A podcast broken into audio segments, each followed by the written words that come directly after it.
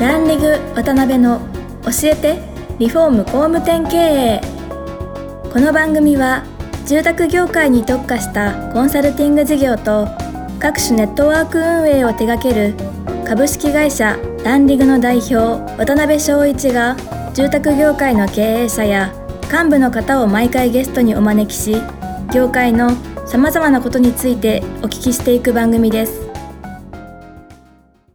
はい、えー、皆さんこんにちは。今週も始まりましたランリング渡辺の教えてリフォーム工務店経営。294回目、えー、パーソナリティの渡辺です、えー、今回はですね前回に引き続き株式会社マイホームファウンダーの野村様です。最終回よろしくお願いします。よろしくお願いします。名残惜しい最終回なんですけども。いえいえ。はい。あのーまあそのファンドさんにこうご支援、はい。いただいていただきながら今後どういうふうなこう展開をされていかれるのか、はい。あー未来を描かれているのかみたいなところをおはい。聞きしたいんですが、はい、そうですね。あのまあその家を作る方に、あの一人でも多くの方にやっぱこのアプリを届けたいと思ってますし、あの工務店さんの一助になるようなサービスにしたいと思っていて、まあ、はい。特に、えっと、直近足元とかではうん。かなり、あの導入してくださる工務店さんの社数も飛躍的に伸びていて、うんっていうのはあるんですけど、はい。あのやはりそのより多くの方にこれを届けたいっていうのと、まあそのまあファンドさんとの話をしている中で、うん。やはりそのまあこのコロナだったりとか、い。工務店業界ウッドショックだったりとか、なかなかこう疲弊するニュースが結構多くてですね、そすね。の中でやっぱりその日本を元気にしていく、うん。エンデザーも含めて日本を元気にしていくっていうところに主眼を置いていて、うん。でなんかそのまあ冒頭言ってたようなあのーやっぱりそのファンドの趣旨として、うん。世の中はそれ良くなるのかっていうところ、世の中を良くするっていうことが結構主眼に置かれてるので、はい。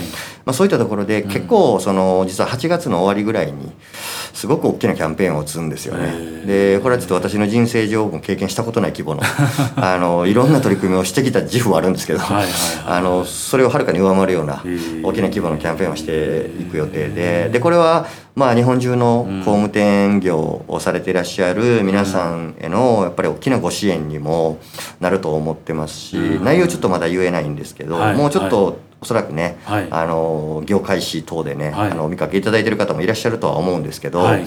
あのまあそういう業界の支援にもやっぱ大きくつながりますしうん。何よりこの状況下でもですね日本中で家を建てようと思われている方のやっぱ家づくりの体験をちょっとやっぱり大きく前進させるような、うんあのキャンペーンになるんじゃないかなと思っていて、うん。まあそれをですね、はい。この夏終わりぐらいにですね、はい。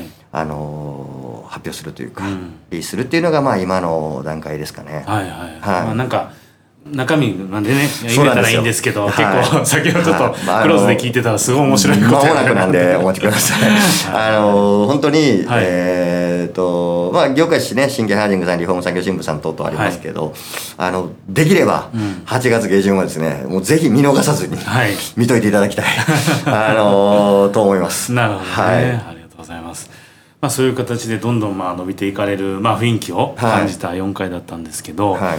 実際その今回のマイホームはい。というアプリを通じての描かれてるビジョンって例えば3年後こうなってたりとか5年後こうなってたりとか、はい。なんかそういうのってはい。言える範囲で、あいやあの でももうゴールははい。スタートした時からずっと変わってなくって、家を作るならこのアプリ、うん。えーという、うん。やはりそのマインドシェアで一番になりたいなとはい。いうのがあります。なるほど。なんか例えば、えー、とお金とか家計簿とかならマネーフォワードとかっていうね、はい。あのやはりその代表されるサービスって各分野にあると思うんですね。ありますね。でやっぱり家探しといえばスーモホームズであったと思うんですよ。はい。なんですけど家を作るならうん。このアプリっていうものがやっぱりなくて。でエンドユーザーのその家づくりの体験をはい。やっぱり変える、ん。で我々のサービスっていうのは、うん。その家を買ってですね、まあ、はい。作ってうん。引き渡した後も、うん。自分のお家のメンテナンスの管理だったりとか、はそれこそ住宅ローンもそうだし、うん。家にまつわる情報管理って結構実はあるんですよね。火災保険とかもそうだし、うん。なんかあのーやっぱりマイホームっていう名前にし,、はい。たっていうのも、うん。やっぱり自分のお家の情報を誰もが当たり前に簡便に管理できるような未来にしたい、うん。っていう思いからそういう名前にしてるんで、はい。まあなんかそこがその私たちのまあ直近どうでしょう23年ぐらいの目標になりますかね。はいなるほどね、やありがとうございます。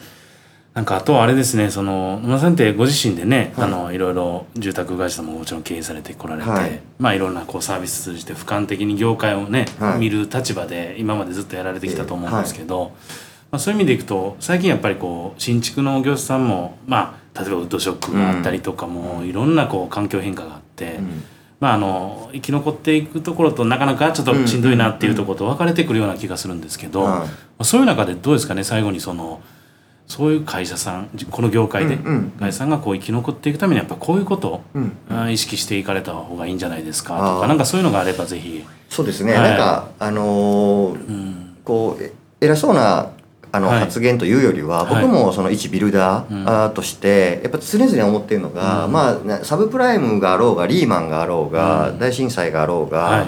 コロナであろうがウッドショックであろうが、やっぱり僕が住宅業界にいてて、うん。もうずっと変わらんなって思ってることがあって、うん。結局エンドユーザーというか家を作る人ですよね、はい。家を作る人だけにフルフォーカスしとけあばー。絶対生き残るんですよ。なね。なんか月並みな表現なんですけど、はい。フルフォーカスが、えーできていない会社、うん。エンドユーザーだけ見とこうねっていうことがきちんとできない会社がふるいにかけられるうん。イベントがなんか数年に1回起きてるっていうイメージなんですよ、そういうことですね。僕の中では。なるほど。で私自身がん。工務店立ち上げた時にはい。いつも思ってたのは、うん。やっぱりその差別化じゃなく特別化みたいなのはフォーカスしようと。うん。その他者と自社がどう違うのかに意識を生かすんじゃなくって、はい。目の前のこの人にとって最高の家は何なのかっていうことだけ見とけば、うんうん。他者がこれ成功してるから、あのーうちもこれやったらうまくいくなんていうのは全くなくてお客さんが違うんでね、はい。うん、来てるお客さんん。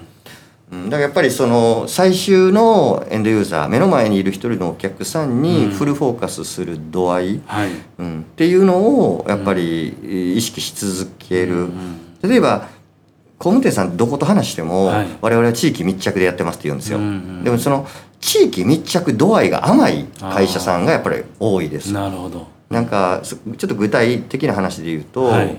その例えばえっ、とまあ〇〇市でビルダーやってますってした時に、うん。〇〇市の各小学校、うん。各保育所各幼稚園の教育方針とか特徴が全部話せる、で各スーパーはい。のセールの日が話できる、おでーこの病院はこういう特徴があってここはスマホで予約できてすごい便利なんですとか、うんうん。ここはすごい人気あるんですけどいつも1時間以上待たされますとか このレベル感では話ができる、うん。まあ、その医療買い物学校教育、はい。ここについて、うん。その市の中のことにやったら全部話せるっていうのは、僕の中で地域密着って歌うにあたっての大前提なんですよ。最低限ということですよね。最低限。だ、うん。でもやっぱりこういう基礎基本的なことができていなくって、地域密着って言ってる会社やっぱりまだまだいいているんですよね。はいはいはいはい。うん。であとはやっぱり例えば初回来店した時にお客さんに資料を渡すっていうのはこれ皆さんされるんですけど、はい。例えば資金計画、うん。物件概要標準使用書、図面とかせあのみたいなものを渡す会社がほとんどで。うん。だけどなんか僕が考える顧客ファーストってあの僕ってゴミ出しのカレンダーとかまでも全部渡すんですよ。すね。あの、はい。ゴミ出しのカレンダーもそうだし、うん医療機関一覧それからその町の飲食店一覧、はい。それからカフェとか、うん。で、えー、と小中学校とかもそうだし、待機児童の今数とか来年の保育所の空き状況となかもうとにかく町にまつわる資料はすごい量渡すんですね。なるほど。でこれなんでかって言ったら、はい。あの工務店ってうん。売るための資料ばっか渡すんですよ。ああ自分とこの宣伝そう。とか資料なんですけど、うんうん。お客さんはそこで生きていくための資料が欲しいんですよ。確かに。ここで暮らしたら私どんな暮らし待ってんのと。う。んなるほど。だからお客さんが求めてることとすでにミスマッチが起きていって。そっかだからここで暮らすという前提だったら、うん。この資料も渡してあげるべきよね、うん。この資料も渡してあげるべき。だけど多くのやっぱり伸び悩んでいらっしゃる工務店さんは、うん。売るための資料しか渡さないんですよね。確かに確かに。うんでそのユーザーファーストっておっしゃってましたけどそれですよね、はい。視点としては。そこがいかに徹底できてるかっていうところですよね、もう徹底的に向こう側からしか自社の事業を見ないっていうのが大事だと思ってて、ね。でなんかこのこの視点って、うんうん。社内の中でも結局共通しちゃうんですよ。はい。社員さんとのコミュニケーションを取る時も、うん。社員さん側から見あたーコミュニケーションの取り方をやれば、はい絶対会社ってうまくいくんですよね。確かに。なんですけど経営者から見た目線の話、うん。部長から見た目線の話、店長から見た目線の話ばっかりが出ちゃう会社ってやっぱ顧客にもそれは通じてしまう、なるうんほどね、やっぱり。そうなってくるとその側にもやっぱりなりきり力というか、うん。こっち側を想像できる想像力っていうのが必要ですよね。そうですよね。なかはなか難しい部分ですよね。なるほどまるっきり社内コミュニケーションであれエンドユーザーコミュニケーションであれうん。逆側からのみ。見る。ってことやるとうん。全然違うアプローチも景色も待ってるんで、確かに確かに。なんかこの前ある本かなんかで最近よく LINE 登録してくれたらクーポン渡しまあはい。すよみたいなのあるじゃないですか。あ,、はい。れは完全に売り手思考の考え方みたいで、そうですよね。なんかこれを使ったら便利になるっていうのを提供するのはなんかユーザー視点やとかね、はいなんかいろいろこう歯と目から鱗のねことってありますよね、その、うん。うん。ありがとうございます。でまだもう少しだけお時間あるんで、はい。最後にちょっと個人的にもお聞きしたいことなんですけど、今まで本当この10年20年、はい。結構いろんなご失敗もされて、はいはい。いろんなこう紆余曲折ありながらここまでたどり着かれたと思うんですけど、はい。なんかその野村さんのその精神的なつ強さっていうんですかね、はい。そのご自身でもおっしゃってましたけど、はいはい。そこら辺でどういうところで担保されてるというか なんか僕もね朝起きてうわもう今日ちょっとなんとなく嫌やなとか、はい。心うるせえなとかあるじゃないですか。さっきね血便出たっておっしゃってましたけど、い。やでもねあのいやもう僕もガガンガン折れたりするんですよ。折れたりするんですけどはいはいはい。あのまあ、い今いまだにね、僕毎朝7時半に会社行くんですよね、はい。でで、まあ、で夜遅くまでいいてるんですけどそれは社長が早く行くべきだとかそんなんじゃなくってやっぱり楽しいんですよね、はい。しんどいし苦しいし嫌になる時もあるんですけどそれそれでもやっぱり楽しくって、はい。その原点は何かっていうと、うん。ちょっとすごいバカっぽい話しちゃうんですけどえあの僕はあのなんて言うんでしょうね前世があるとしたら、あのなんか猿猿バッタヘビネギはい僕みたいに思ってるんですよ。あのでこの後もしばらくなんかちょっとなんかひまわりひまわりネギみたいな あの要はですね久しぶりに来た人間だと思思ってるんですよ。結構これ若い時から思っていて。であの僕からすると何百年ぶりかに来た人間のタイミングなんで、あのちょっとしたことでは、朽ち果てるわけにいかないし落ち込んでる場合じゃないんですよ。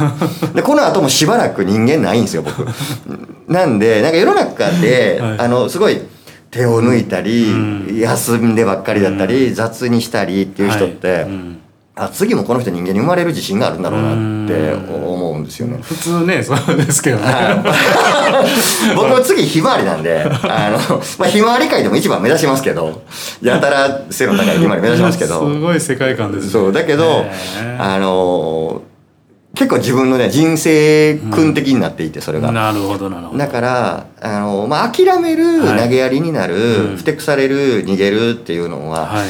これはもう、もう、1秒からでもできるんですよね。はい僕には常にその権利のチケットがあるんですよ。なるほど。逃げていい権利 諦めていい権利投げ捨てていい権利があって、はいはいあの権利が手にされてあれば、うん。あのなんて言うんでしょうね。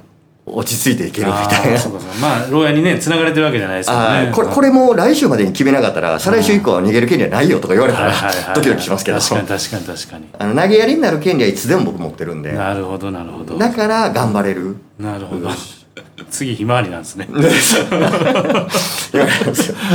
えー、あーそういう世界観なんですね。そうなんですよ。なるほどね。あいやちょっと本当そこら辺の話はね飲みながらでもずっと朝まで聞きたいぐらいのまあ多分こ話ですけどの話は飲みながらの方がいいと思いますね。広く広く伝えるような話じゃないですね。はい。はい、では最後にですねちょっとそういう話の後にあれなんですけど、はいあのこのね番組聞いていただいている住宅業界の皆さんに、なんか最後メッセージがあれば、はいはい。ぜひお聞きして。そう、はい。あとそうですね。あのまあわ私も、はい。あの一工務店うんの中の一人とでもあるので、はい。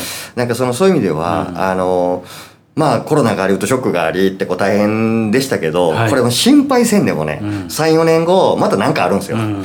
もうねあの終わりじゃないですこんなの、はいはいあのであるんですけど、うん。まあもうこれは、なんて言うんでしょうね。まあなんか定期的に行われる試験みたいなもんやと。なるほど。おお前お客さんのこと考えてんのかちゃんとと、うん。あのちょっと試験したるわと、はい。い、うふうなものともうこれ思うしかなくって、うんなので、まあ、逆に言うとこの業界みんな平等に得ている試験みたいなものなので、これをまあぜひそのアイデアを出し合ってですね、はい。楽しみながらと言ったらおかしいですけど、あのやるしかないんですよね。はい。うん、でやはりこれ逆もしかりで景気低迷の後ってもう絶対にこの景気の盛り上がりが次来るんで。うんやっぱりこれに、うん、あの飽きることなく、はい、トライしていってですね、はい、まあ、一人でも多くの、うん、あのやっぱ工務店って素晴らしいねと建築って素晴らしいよねというところをやっぱり広めていけたらなと思うん。で、うん、なるほど。ぜひ頑張りましょう。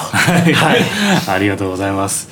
あの今回で4回ですね。本当野村さん4年ぶりだったんですけど、はいまたすごいパワーアップした野村さんいろいろご経験されてパワーアップした野村さんに出会うことができました、はい、で次回はですね5年後にまた そうですね。ぜひ5年後にまた。お越しいただけたらと思って笑っていいと思ってですね。はい、はい、またすごいパワーアップされてると思うので。いやいやありがとうございます、はい、あのこの4回すごい楽しいお話勉強になるお話ありがとうございました。ありがとうございました。今回もランリグ渡辺の教えてリフォーム工務店経営をお聞きいただきありがとうございました番組では渡辺やゲストの方へのご質問やご意見ご感想を募集しています。ウェブサイトランリグにあるお問い合わせフォームよりお申し込みください。